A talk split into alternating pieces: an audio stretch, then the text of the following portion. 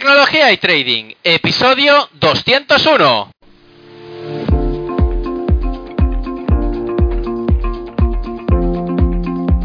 Muy buenos días a todos, bienvenidos un día más a este podcast y canal donde se trata todo lo relacionado con el trading financiero, la informática y por tanto la combinación de los dos, el fintech.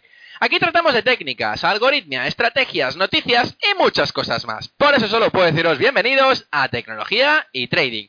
Programa 201 en este viernes 3 de julio del 2020. Madre mía, ya con un calor horrible, no sé de vosotros, pero aquí en Barcelona hace un, calor horrible. Y ahora, con este formato mensual, una vez al mes, eh, en este caso vengo con un invitado especial al programa. Y es que este invitado, eh, hacía mucha, mucho tiempo que, bueno, un amigo mío, Quique Valdecantos, eh, me lo recomendaba y es por eso que no podía dejar de perder esta oportunidad de entrevistarlo. Lo veremos después, pero antes de ello quiero recordaros la página web del podcast, ferrampe.com, donde aparte de todas las entrevistas, el podcast, eh, que precisamente estamos grabando ahora y que estáis escuchando, y también los libros, los recursos de los libros, podéis encontrarlos ahí en la página. Aparte, el link a el nuevo blog que he creado hace poco, de hecho, nada, hace un mes casi, que es mipropioretiro.com. Tenéis el link en la página ferrampe.com, justo al inicio, eh, y allí pues podréis ver otra tipología totalmente distinta de visión del trading financiero y más concretamente pues las finanzas a largo plazo, ¿sí? Espero que os interese y que bueno, que podáis seguir poco a poco la newsletter que también tengo allí y que poco a poco voy creando los, los contenidos que voy enviando y voy añadiendo al blog, a la página web. También, y por último, recordaros el Twitter del programa, ferrampecom, todo junto. Y sin más dilación, empezamos. Volviendo con el invitado de hoy, ingeniero civil por la Universidad de Valencia, máster en finanzas en ESADE y después de pasar como consultor y manager en diferentes empresas, ahora es CEO de Compounders, un club de inversión dedicado a la divulgación de la cultura financiera, que tanto me gusta. Y es que hoy entrevisto a Emilio Gómez. Muy buenos días, Emilio. Ferran, muy buenos días ahí y saludos cordiales. Bueno, primero de todo, muchísimas gracias por venir al programa. Y gracias a un amigo común, a Quique Valdecantos, el cual le mando un fuerte abrazo desde aquí, nos ha puesto en comunicación, en contacto. Y es que me alegro pues porque no te conocía la propuesta de valor del club que, has creado, que llevas y que creo que, realmente puede ser muy interesante.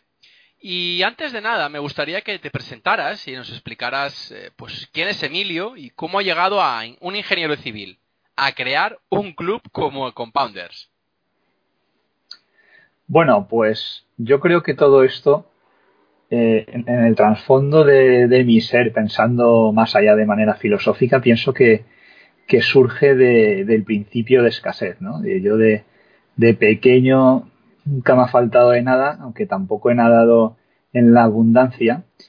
Y creo que eso me llevó en el año 2000 ya hace 20 años, el dinero que tenía invertido de, pues de estrenas y cumpleaños, que no era gran cosa, a invertirlo en bolsa por aquello de, generar, pues no sé, unas rentas pasivas o, tener un rendimiento de, ese poquito capital que tenía por aquel entonces, que bueno, eran, eran 100.000 pesetas, ¿no? Que yo invertí en concreto en acciones del BBVA, porque como ahí trabajaba mi padre, pues pensaba que eso no podía ir mal quizá eh, traicionando ahí el principio de diversificación.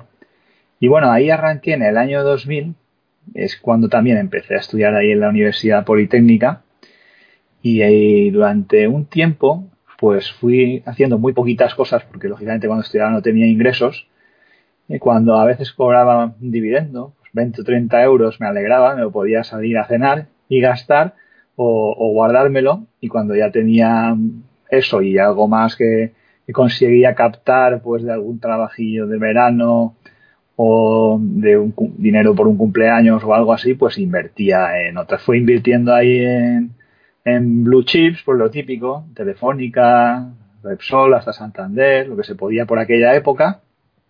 Y ya con el tiempo pues fui evolucionando y empecé ya a invertir en los mercados foráneos eh, pues en acciones de, sobre todo de Estados Unidos y también de Europa. Y así he ido incrementando ahí mi capital hasta el día de hoy. Prácticamente pues ahora todo el patrimonio está invertido y ese proceso me ha llevado también a conocer gente a través de, las redes sociales, como en su en su, sus inicios empezó Uniense en España, que luego pasó a ser Finec, luego también surgieron otras, bueno, Rancha por supuesto, eh, más dividendos, a partir de ahí fue conociendo gente, haciendo amigos, hasta que, bueno, un poco con mi filosofía decidí crear el club que está formado pues por la verdad grandes amigos y todo aquel que, quiere unirse para aprender un poco de este camino que yo estoy recorriendo. Bueno, ahí comparto mis historias, mis ilusiones, ¿eh? mi, cartera de acciones, eh, todo el proceso. Estoy tratando de indagar un poco más en todo el proceso que he hecho y el que estoy haciendo, desde cómo empezar desde cero hasta tener, por ejemplo, pues no sé, una cartera de 100.000 euros o un millón o lo que sea. Y trato de compartirlo eso y luego pues disfrutar también de, la gente que tengo ahí en el club con la que pues en algunos casos eh, compartimos incluso pues hay días que quedamos para comer y compartir nuestras impresiones sobre el mercado y eh, tratar de apoyarnos también eh, en algunos casos o cuando surgen dudas porque todos nos surgen dudas por ejemplo, como el marzo pasado con la con el problema del coronavirus, la pandemia y la bajada de los mercados. Parece que hay un cambio de paradigma, bueno, cambia muchas circunstancias. Y el estar rodeado de una comunidad al que le gusta la inversión, pues yo creo que facilita todo ese camino. Además, bueno, aprovecho que se me ha pasado para dar las gracias también a Quique Valdecantos y esperar ahí que nos invite ahí en Málaga a unos buenos espetos. Ostras, yo, mira, eh, solo por... Si, me dice que sí, compro el vuelo ya. Ahora que se puede volar, muy bien. Bueno, ah, nos has comentado que, bueno, eh, me gustaría un poco ondear un poco más en compounders, pero, pero bueno, supongo que después nos explicarás más a fondo. Eh, en general, ¿qué activos has tocado a lo largo de tu, de tu, carrera, digamos, de, de inversor? ¿Y con cuáles te sientes más cómodo invirtiendo? Bueno, sobre todo han sido acciones, ha sido compra directa de acciones, acciones normalmente de gran capitalización. También he tocado small caps, prácticamente las del IBEX te diría que las he tocado, si no todas, el 80%. Sí. Y del mercado continuo, hace años, ya hace más de 10 años, pues prácticamente también invertía bastantes, compraba, vendía, desde chicharros como Día OHL o Duro Felguera, que bueno, en su momento no, eran tan malas como ahora, hasta empresas pues como las grandes, las típicas de, Telefónica, incluso en el tema de la banca, pues he tenido Bankia, he tenido Santander, he tenido Liberbank, BBVA, he tenido bastantes acciones del mercado español. Eh, eso fue cambiando con el tiempo afortunadamente y ya pasé a tener a buscar acciones de la máxima calidad como pueda ser el caso de Louis Vuitton, de Apple, acciones monopolísticas o oligopolísticas, como es el caso de Airbus, otras más defensivas o conservadoras, como el caso de McDonald's, eh, acciones con, con, una gran ventaja competitiva, como el caso de Disney, eh, bueno, Johnson Johnson, ¿no? que es una empresa de, probablemente de las, bueno, tiene la mayor calidad crediticia del mundo triple A y luego pues es bastante defensiva, ¿no? sobre todo aplicada en el sector farma. Entonces el tiempo me ha llevado a eso, ¿no? Y sobre todo a hacer una especie de buy and hold de comprar y mantener. Aunque en el pasado sí que había tradeado un poco, también pues bueno, comprando a lo mejor manteniendo cortos periodos de tiempo, no intradía, pero a lo mejor sí que unos meses y pues con, con stop loss y este tipo de operativa pero eso ya lo, cambié por, pues, no sé si tanto por la rentabilidad como por el esfuerzo mental que te, que te lleva, ¿no? Y al final, pues lo que hago es comprar buenas, eh, cobrar dividendo y, tratar de ahorrar más para poder seguir invirtiendo eh, en esas empresas que funcionan bien, ¿no? O sea, que simplemente te has dedicado, bueno, simplemente, no digo que sea simple, eh, digo que, que tu rango se ha focalizado única y exclusivamente en acciones. Sí, sí. Bueno, tengo algún fondo de inversión, pues alguno, por ejemplo, de los que salió de Esfera para apoyarlos, de Esfera Capital, a nivel, digamos, pues, es más de apoyo al emprendimiento que de, que de una convicción, ¿no? Sobre eso. Y también tengo una pequeña cantidad en planes de pensiones que estoy, estoy esperando el día en que pueda liquidarlos. Lo que pasa es que no, no lo he conseguido todavía. Tienes que estar un año, un año en el paro o tener una enfermedad grave que espero que no llegue. Pero los planes de pensiones es un producto que desaconsejo también también tuve pías, que son parecidos. Un desastre. En un, al principio tuve un depósito también. Me acuerdo que, pero cuando el depósito pues te daba un 3, un 4%, incluso un 5. Sí. Eso ahora ya no, eso ahora ya es inviable. Y bueno, esos productos que prácticamente los ha tenido todo el mundo. Pero yo donde me siento a gusto pues es con las acciones y, y las buenas y componer el capital, ¿no? Si es una acción, el caso de Apple, por ejemplo, la llevo ya, va a hacer cinco años y la rentabilidad anual ha sido del 26% compuesto. Entonces eso, eso es realmente a mí lo que, lo que me apasiona, ¿no? Conseguir llegar a encontrar una empresa de, de, ese, con esa calidad, ¿no? Y de ese, de esa capacidad de, de retorno en el capital. Pues mira, precisamente eh, te quería preguntar cómo escoge las empresas y los fondos de inversión para añadirlos a tu cartera. ¿Sigues alguna metodología concreta, por ejemplo, para buscar las empresas? Eh, eso siempre decimos que, o por lo menos desde nuestro punto de vista, que la inversión es un arte, ¿no? Y hay bastante de arte ahí y un punto muy importante que es la experiencia, ¿no? Y ahí en el blog de Compounders trato de explicarlo un poco en qué me baso bueno, de hecho, esta semana mismo he publicado ahí el radar con todas las acciones que sigo y que son, me parece que eran 92. Y de ahí, eh, pues cuando veo una oportunidad en ellas, intento entrar, ¿no? Si ya la tengo, que aproximadamente tengo 25, si ya la tengo ya hay una oportunidad, intento comprar más, si es que tengo dinero. Si no la tengo, está dentro de ese radar y pues intento entrar, ¿no? Por ejemplo, ahora he entrado en Booking con el, con el tema del coronavirus, aprovechando la bajada y también he entrado en, L'Oreal. Eh, ahora, ¿de dónde sale ese radar también? La gente se preguntará. Pues bueno, básicamente yo lo que trato de hacer es leer el máximo posible a los grandes superinversores, como el caso de, bueno, por supuesto de Buffett, que solo sabe todo el mundo, luego Tom Gainer, eh, pues Russo, Chuck Acre, pues François Rochon. En Europa hay uno que se llama Robert Vinal, que también es muy bueno, aunque poco conocido. Hay un resumen de los norteamericanos en una página web que se llama Data Roma. Eso también lo explico ahí en el blog de Compounders. En la página Data Roma puedes ver dónde invierte toda esta gente, dónde están posicionados y cuando les da por meterse en una acción, como pueda ser Amazon, Apple o la que sea, pues también te aparece allí. Entonces ese es un buen sitio para, yo creo, coger ideas de, de ese tipo de acciones, ¿no? Donde los superinversores o aquellos que durante años pues, han tenido un rendimiento superior al 10% se están metiendo, ¿no? Y normalmente, pues donde esa gente mete el capital, eh, suele ir bien, pues por lo menos en, no sé, más del 50% de los casos. De ahí es de donde trato de sacar mis ideas, ¿no? Y luego, pues bueno, también ahí por WhatsApp me comunico con, con bastante gente, lo que yo llamo influencers del mundo de la inversión. En Twitter, no sé si alguien me sigue o si lo has visto alguna vez, pues hay gente ahí como, como Marcos Luque, como Tomeu Ramón, gente que, Jordi Rivera, gente que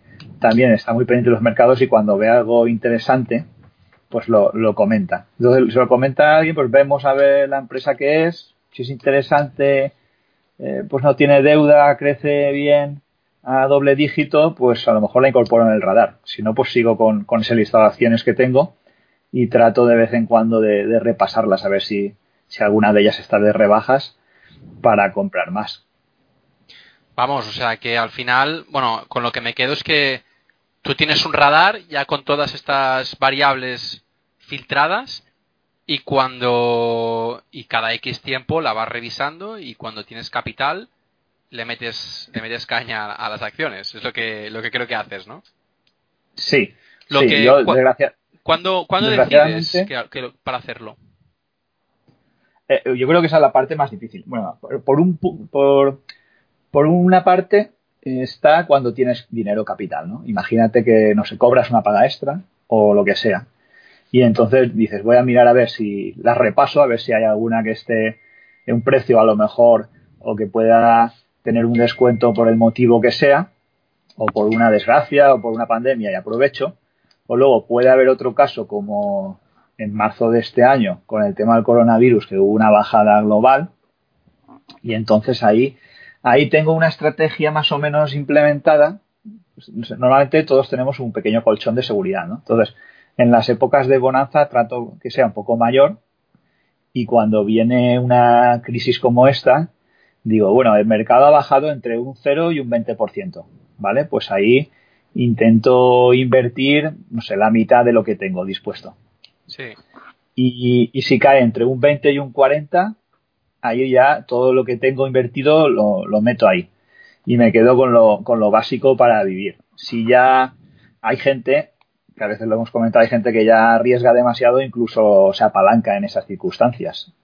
Eso que no es recomendable. Para nada. Pero si no, exacto, por supuesto. Bueno, si no quiere, por ejemplo, si tienes una cartera grande, pues apalancarte un 5% por no deshacer las posiciones que no quieras en ese momento, pues bueno, quizá ahí pueda tener sentido. Aunque no es, aunque hay amigos que lo hacen, no es lo que yo recomiendo, ¿no? Yo intento, digamos, quedarme al mínimo de liquidez en ese caso. Si imagínate que quiero comprar L'Oreal, que ya hace meses o años que la tengo en el radar y veo que ha caído un 30% o incluso un 20, ¿no? Porque tampoco puedes acertar nunca con el con el digamos el punto más bajo. Entonces Bueno, ahí es que entro. Ojalá. ¿eh? ojalá, Claro, eso es- ojalá. Eso es muy, eso es muy complicado. Y entonces, bueno, si cae pues un 20 o un 30, pues entonces ya eh, trato de ahí de disparar ahí con todo, con todo lo que tenga, ¿no? Es un tema también muy personal, porque habrá quien diga, ostras, es que yo el colchón lo necesito psicológicamente cuando viene una época, bueno, como el mes de marzo, eh, pues eh, uno piensa que el colchón tiene que aumentarlo, ¿no? Porque a lo mejor se puede quedar sin trabajo, cosa que, que, bueno, a mí me pasa también como a cualquier hijo de vecino, de hecho yo me quedé sin trabajo, pero siempre tienes, si tienes por ejemplo la protección del, del paro, del desempleo, pues puedes seguir tirando. Y entonces ahí trato de apostar un poco para comprar en esas rebajas. Ahora mismo me ha salido bien, digamos, porque el mercado ha recuperado otra vez. Podía haber salido mal, con lo cual pues te quedas con poco dinero, pero sigues subsistiendo como puedes hasta que el mercado recupere. Y si no tienes deudas, pues normalmente siempre te recuperas rápido. Y el mercado a veces ha pasado ahora, que es fácil decirlo a todo lo pasado, pero normalmente en todas las pandemias se ha recuperado con bastante rapidez, ¿no? En un periodo de seis meses, no tan rápido como ahora, pero nuestro miedo suele ser superior a la realidad del mercado, ¿no? Entonces el miedo nos lleva a veces a, a no actuar y a esperar que esto se puede ir a los infiernos, cuando realmente, si lo piensas bien, oye, tú imagínate que quieres invertir y hay un descuento del 30% en los mercados, pues oye, eso ya son unas buenas rebajas, ¿no? Claro. Que pueden haber del 50, pues probablemente, pero quién sabe. Lo que pasa es que, claro, antes has comentado que, que hacías buy and hold e interpreto que, que en tu cartera eh, no, no entra en tu mente el vender una acción. Eh, no sé si es así, si has podido quitar de la cartera alguna, alguno de tus- los activos que has comprado. Eh, y en el caso de que lo hayas hecho, ¿en qué te basas para poder hacerlo? De la venta. Sí, sacar de, de tu cartera eh, la acción, ya sea total o parcial. Sí, siempre hay algún movimiento, ¿no? Normalmente, para sacar una. Yo las monitorizo, intento no equivocarme, porque cuando la vendo suelo pensar que es porque, porque me he equivocado con esa empresa y no era todo lo buena que yo pensaba, aunque la realidad es que no puedes acertar en el 100% de los casos, ¿no? Hay inversores como François Rochon que dicen que ellos aciertan en dos de cada tres veces. Entonces, yo creo que si aciertas en la mitad ya es tener bastante éxito. Y si tú compras una acción y no se comporta como quieres, mm, te tienes que marcar un plazo. A lo mejor alguien se marcará seis meses y hay quien se marcará tres, cuatro, cinco años. Si no se cumplen las expectativas o los retornos que esperabas, tiene sentido que la vendas. Y mirando varios aspectos, ¿no? Uno de ellos, por ejemplo, si una empresa tiene una ventaja competitiva y la pierde, imagínate en el caso de Airbus que saliera otro fabricante en Europa, podría ser un motivo de venta. Otro motivo que suelo mirar mucho es el tema de la deuda.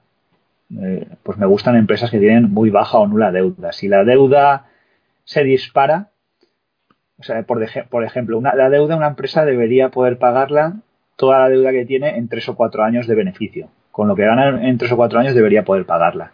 Si eso excede de ahí, es un buen motivo para deshacerse de ella, porque implica que algo no va bien. Y luego también, pues, puede darse el caso de que tú tengas una acción con la que estés contento y a lo mejor, imagínate, no sé, pues uno recibe un 3, 4, 5% de dividendos, pero encuentra que quiere comprar Apple y por los motivos que sea, cae un meteorito en Silicon Valley y la acción cae un 50%. Entonces ahí puedes cambiar una que tienes por otra en la que encuentras esa oportunidad.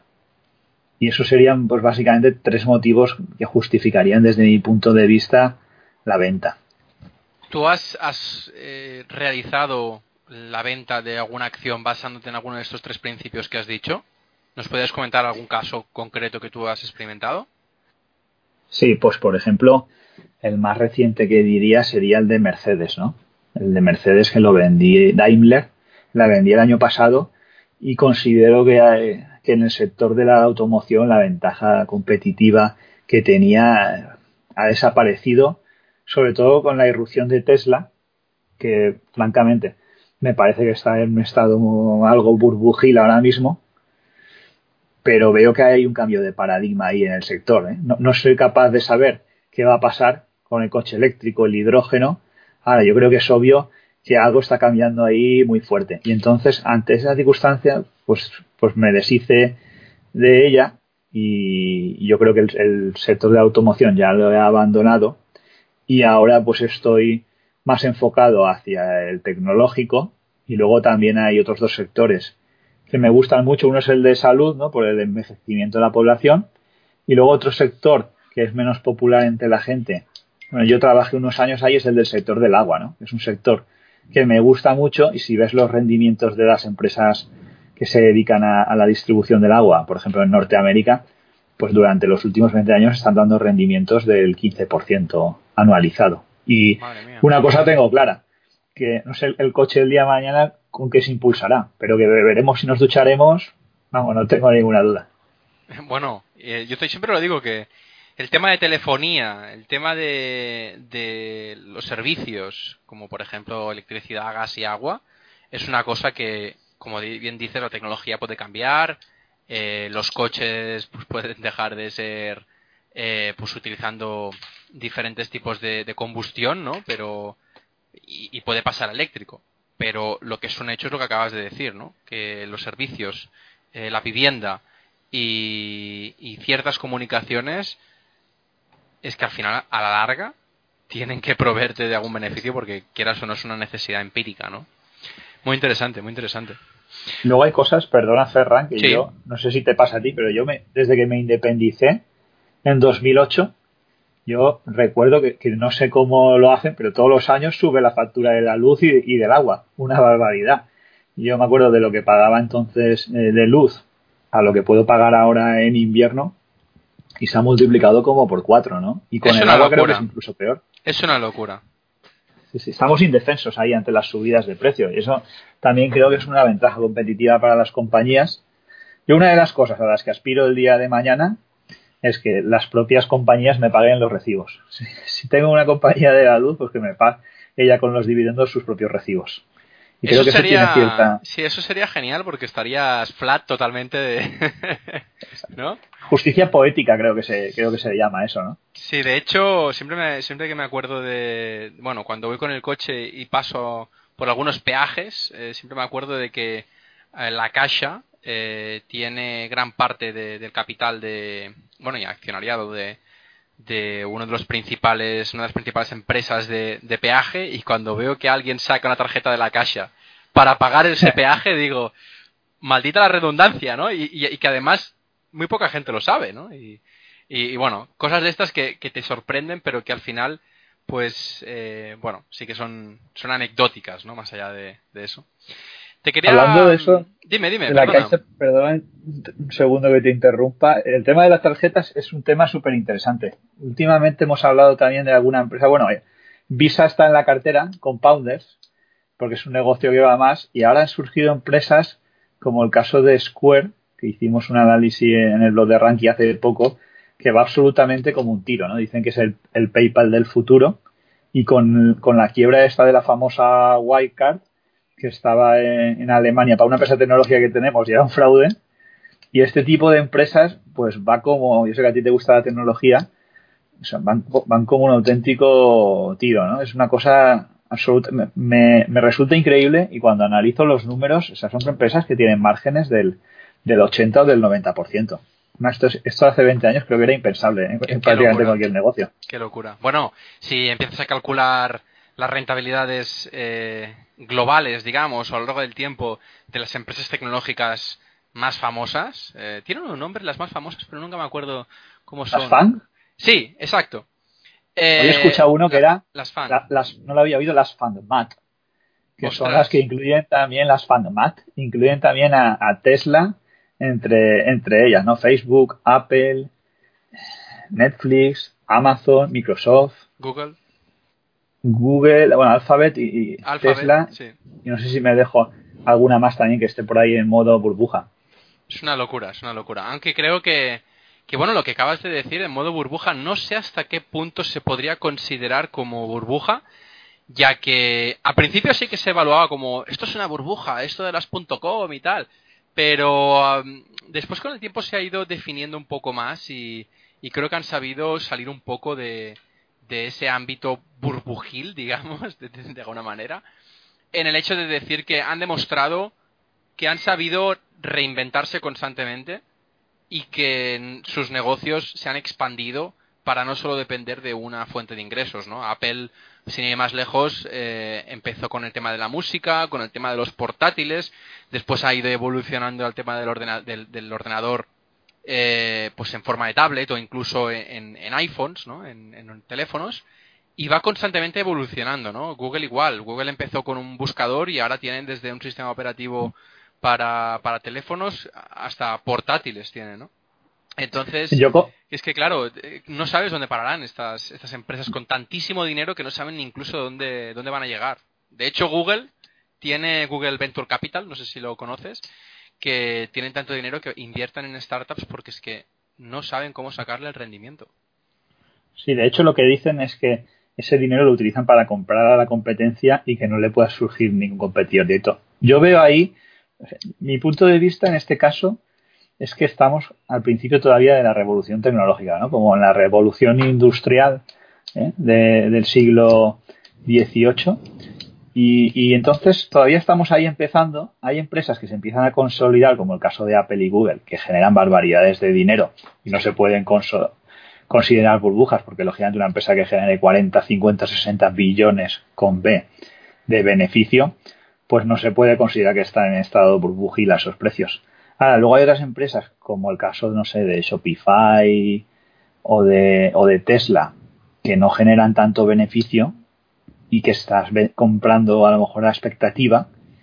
Y ahí no sé cómo van a evolucionar, pero probablemente puede pasar también que se desinflen o que se asienten y acaben siendo el futuro de la automoción que acabe siendo siendo Tesla, ¿no? O el de, o incluso el del transporte, no lo sé. De todas formas, lo que sí que estoy convencido es que es una época apasionante, ¿no? Decía Antonio Banderas, en, hubo, una entrevista que no sé si la habrás escuchado en el hormiguero que hablaba de, de, por qué aquí en Europa no había ni Facebook, ni Google, ni, empresas de este estilo.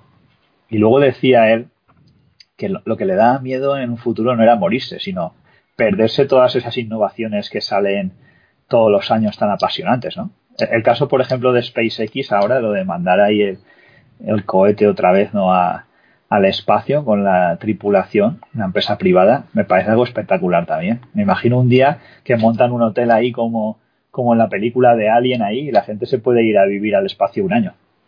Bueno, yo soy ultra fan eh, de todo lo relacionado con Elon Musk. Eh, les sigo, bueno, ya casi rozo la enfermizo porque me, gusta mucho cómo piensa, cómo constantemente se está poniendo retos eh, no, no, solo a sí mismo, sino a, cualquier industria que toca, ¿no? Desde la industria del automóvil, pasando por la de la electricidad, la creación de electricidad con los paneles solares, eh, o la de la, espacial, ¿no? Entonces, bueno, eh, una persona que, que, yo la considero una visionaria y que, y que no para de autorretarse a, sí mismo y a, y a, todo el resto, creo que es alguien que, que puede marcar tendencias. Y me gustaría me gustaría que más personas como, como Elon Musk aparecieran en el mundo y que empezaran a, a retar a, pues incluso a gobiernos, ¿no? De que, oye, pues por mucho que des ayudas al automóvil eh, no eléctrico, yo voy a seguir mi estela de construir fábricas, bueno, gigafactories, gigafábricas de, de decenas de metros cuadrados o miles de metros cuadrados en tiempo récord y a empezar a producir a nivel masivo un coche con una altísima calidad y que, y que bueno, que yo cuando, cuando porque lo he ido siguiendo durante muchos años, cuando empezaban lo tildaban de loco. Y ahora yo creo que la tecnología que tiene entre manos Tesla eh, con el autopilot eh, le saca cinco años a cualquier competidor.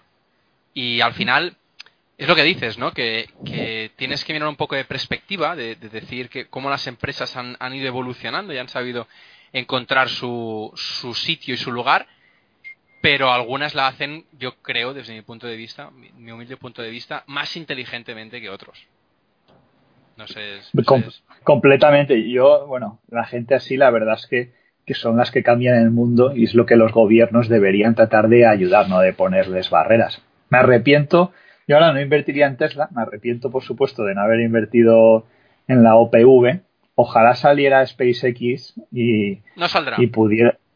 Exacto, y por, eso. Pero si tuviera una, valoración razonable, me encantaría poder invertir, porque esta gente al final, independientemente de que aciertes o no, hace cosas que, es, que son absolutamente increíbles, ¿no? No saldrá precisamente porque Elon Musk no quiere. Eh, se arrepintió en su momento de haber sacado Tesla.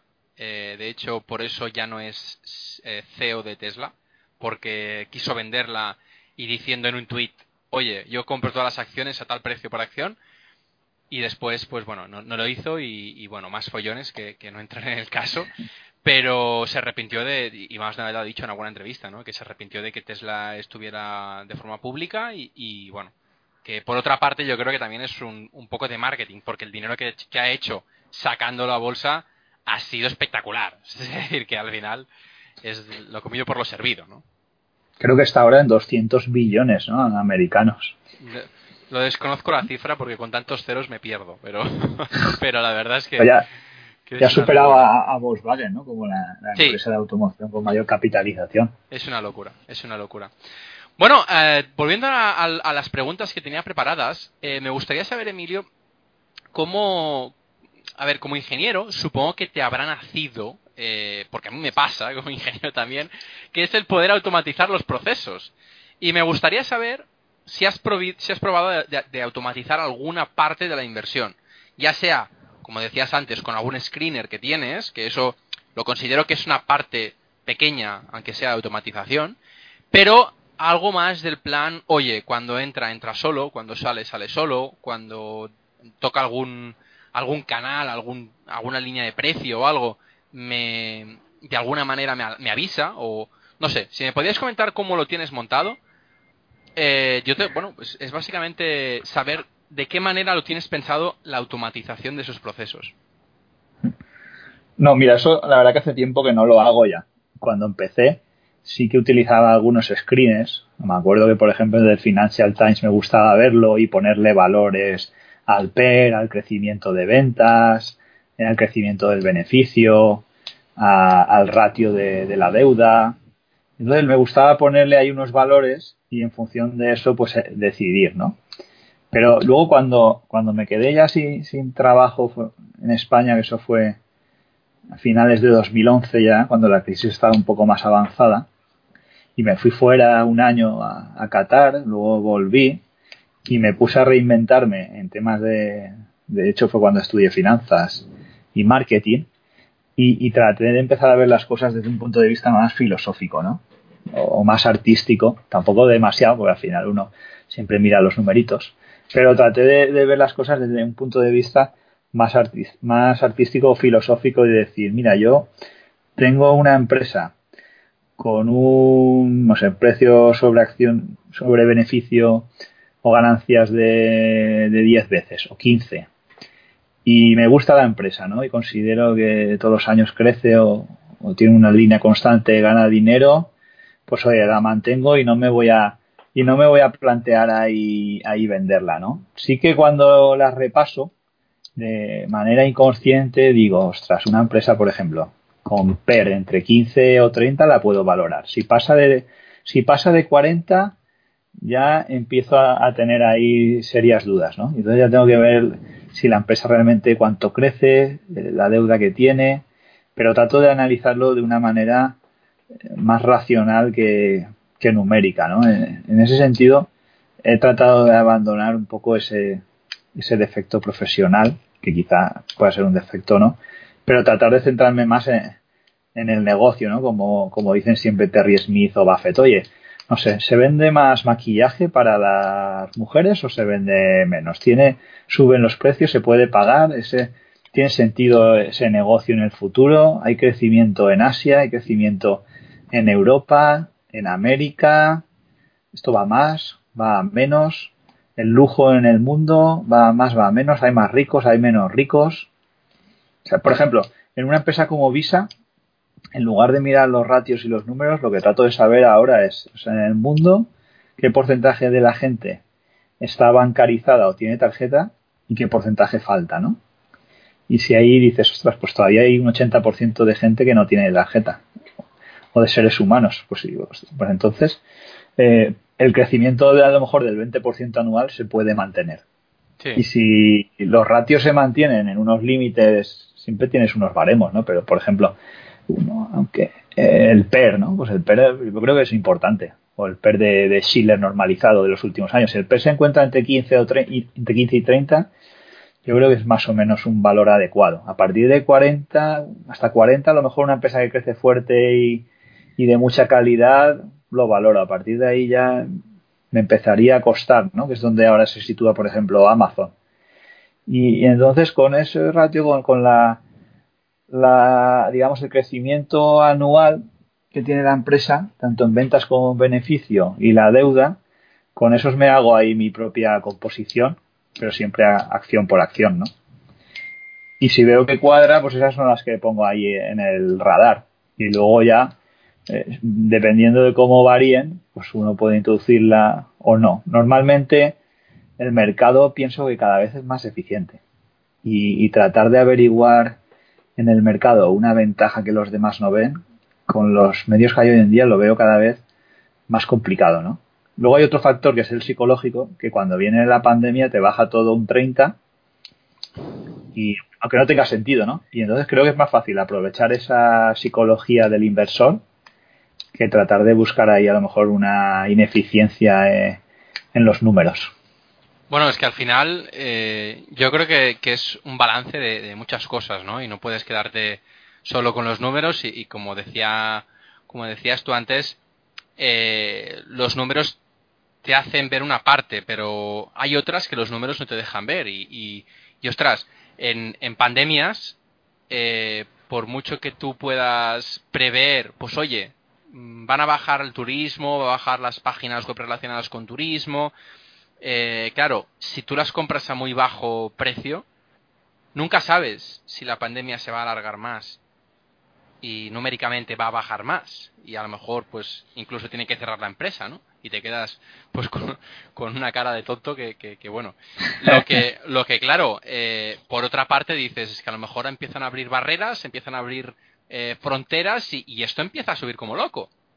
Entonces, claro, esos los números no te lo dicen. Eso los números no te lo indican. Y, los números va muy bien para indicar muchas cosas, pero, pero hay cosas que, que, no se pueden enumerar, ¿no? Y bueno, obviamente siempre se puede enumerar, pero, pero es más complicado.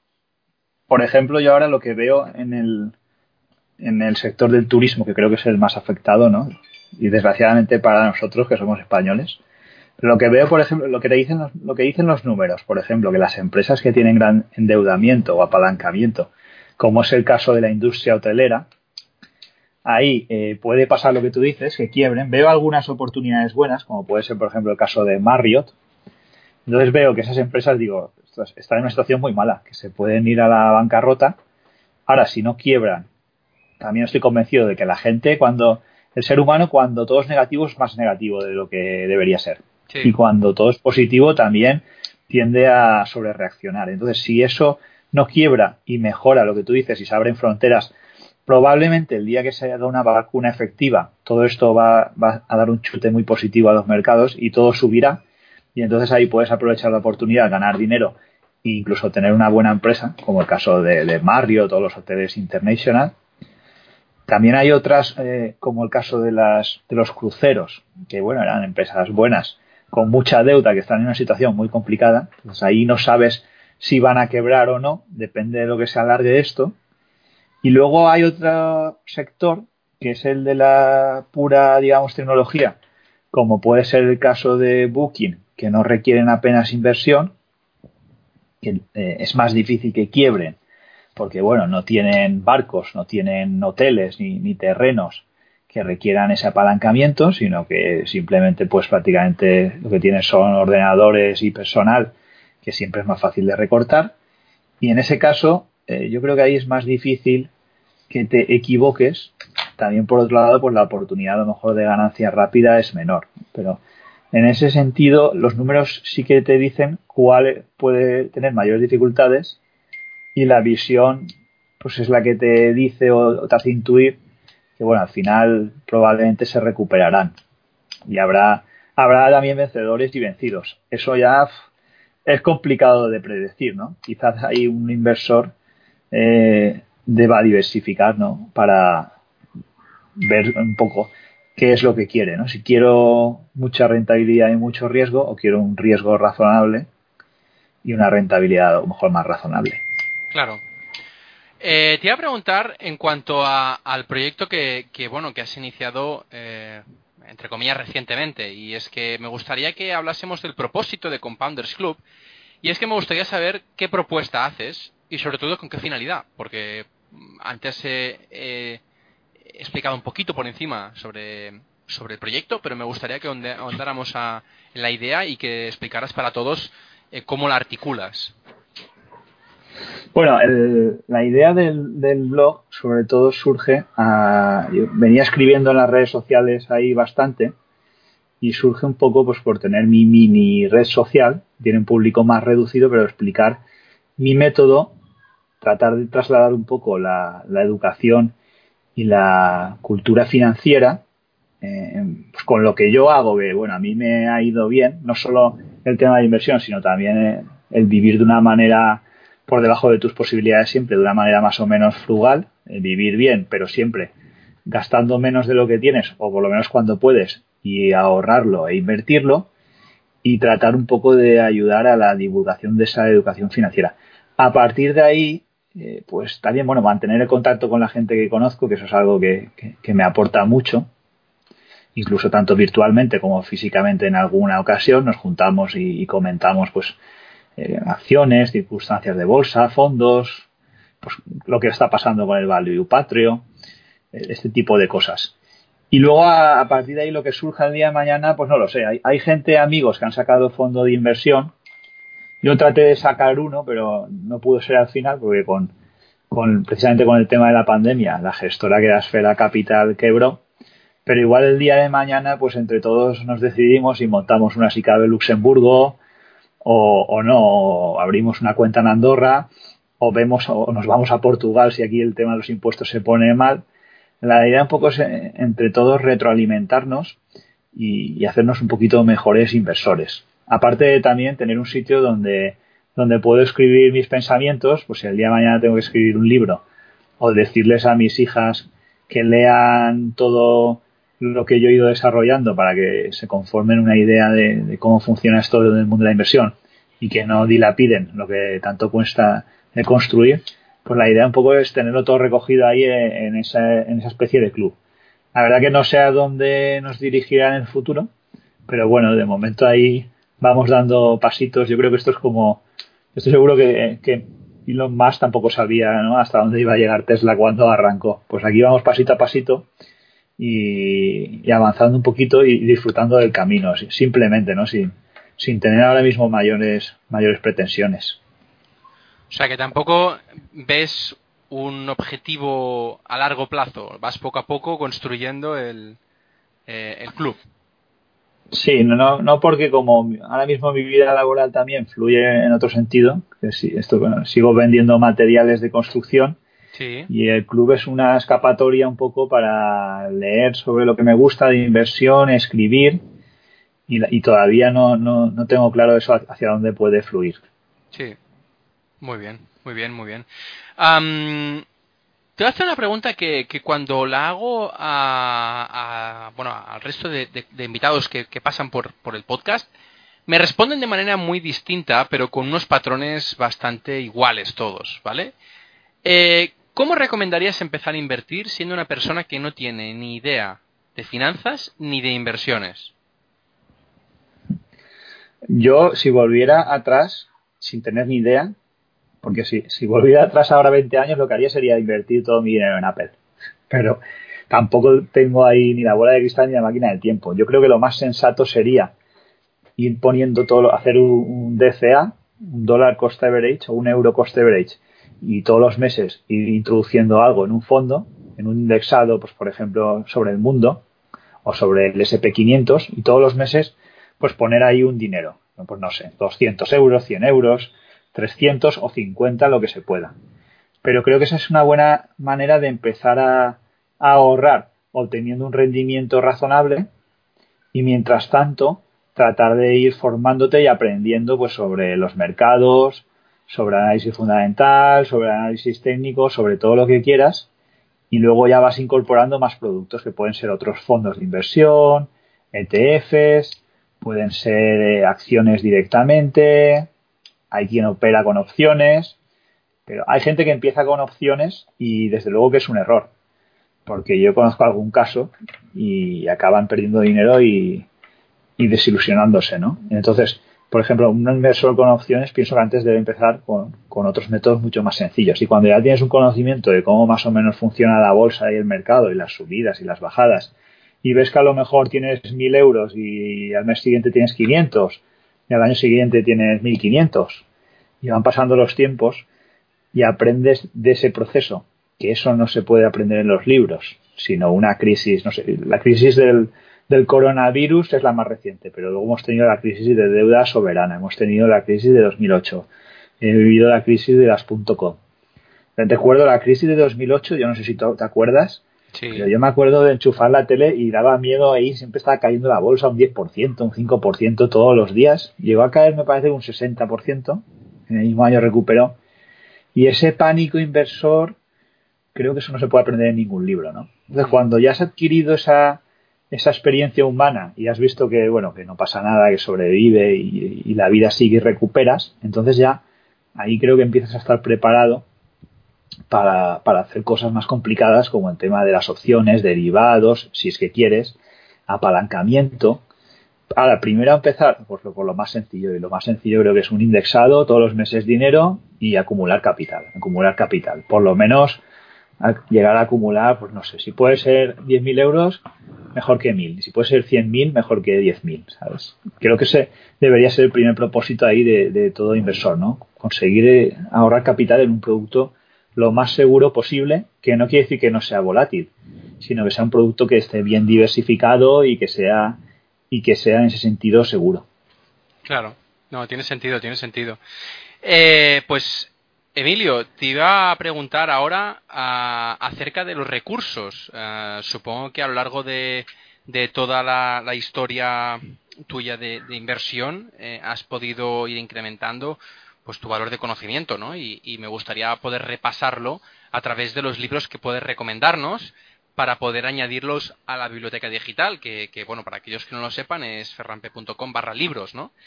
Eh, me gustaría saber si nos podías recomendar tres libros que crees que son importantes haber leído para cualquier inversor y sobre todo el por qué. Si nos podías explicar pues un poquito de qué van, de qué podemos sacar de cada uno y, aparte pues que cuál es la, la, mejor parte o historia que, que tú puedes sacar a partir de cada uno.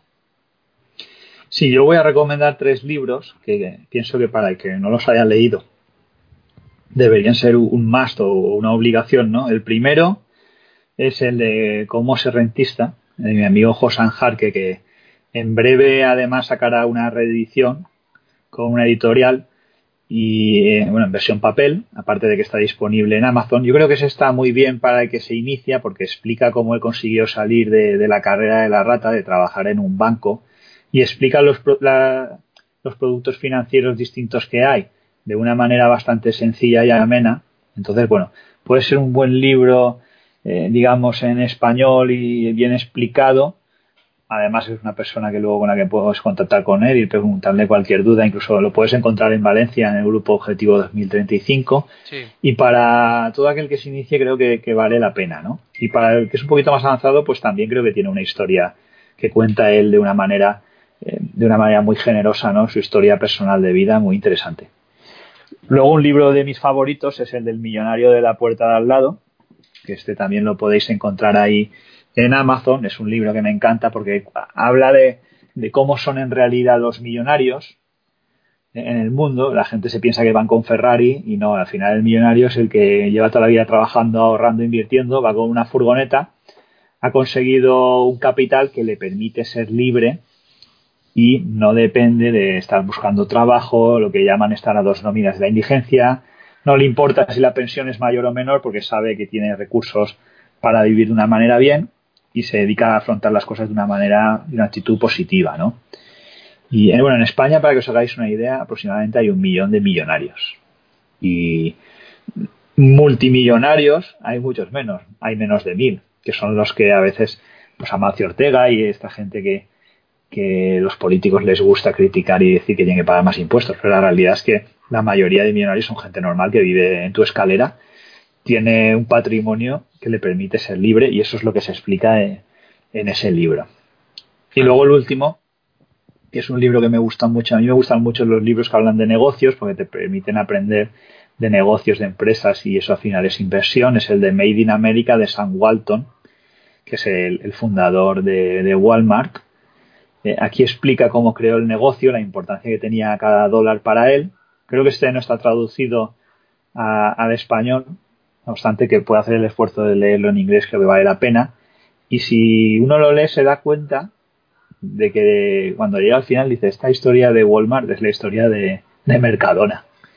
Y el dueño de Mercadona fue capaz de leerlo, supongo que hace tiempo, y decir, voy a copiar todo lo que pueda de este porque ha sido una historia de éxito en Estados Unidos y probablemente aquí me vaya bien. Y al final te das cuenta de que a veces piensas que está todo inventado, ¿no? Pero no hay que ser tan inteligente, sino que leyendo y aprendiendo de los demás puedes llegar muy alto, ¿no?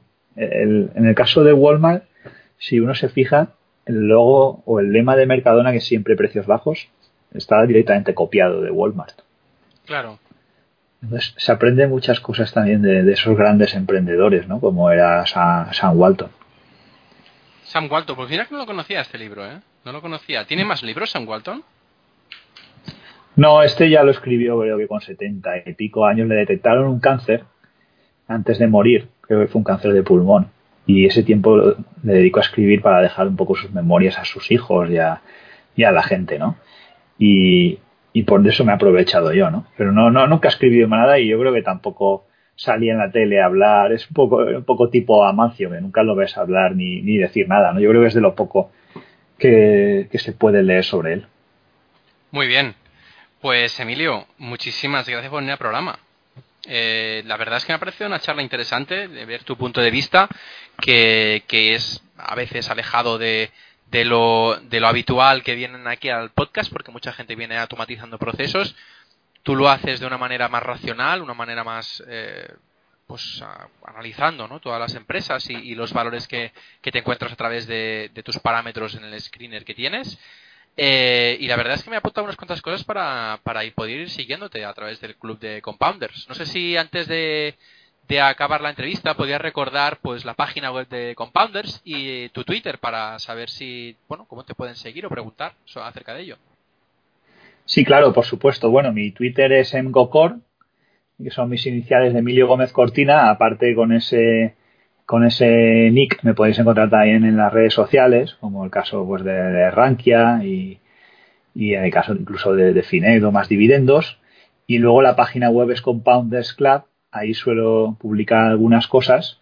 ¿eh? Bueno, compartiré si te parece bien también este podcast ahí con los amigos que tengo allí en, por supuesto. En la página de, de Compandes, a los que les mando un saludo. Y ahí me podéis encontrar ahí. Y bueno, el que me quiera encontrar físicamente, pues vivo en Cullera y aquí estoy invitado también a una paella. Así que aprovecho ahí, por supuesto, a ti, Ferran, y, a todo el que se quiera pasar por aquí. Muy bien, pues oye, a lo mejor pasaré primero por Cullera y después me bajaré hasta Málaga y de chiringuito en chiringuito. Con gusto, aquí, aquí probarás la mejor paella que puedas probar en el mundo. Muy bien. Pues Emilio, muchísimas gracias por venir al programa. Gracias a ti, Ferran. Un abrazo fuerte. Bueno, para la gente que le han surgido dudas o preguntas de lo que nos ha contado Emilio hoy, podéis hacérmelas llegar cuando queráis al formulario de contacto de la página web ferrante.com barra contactar.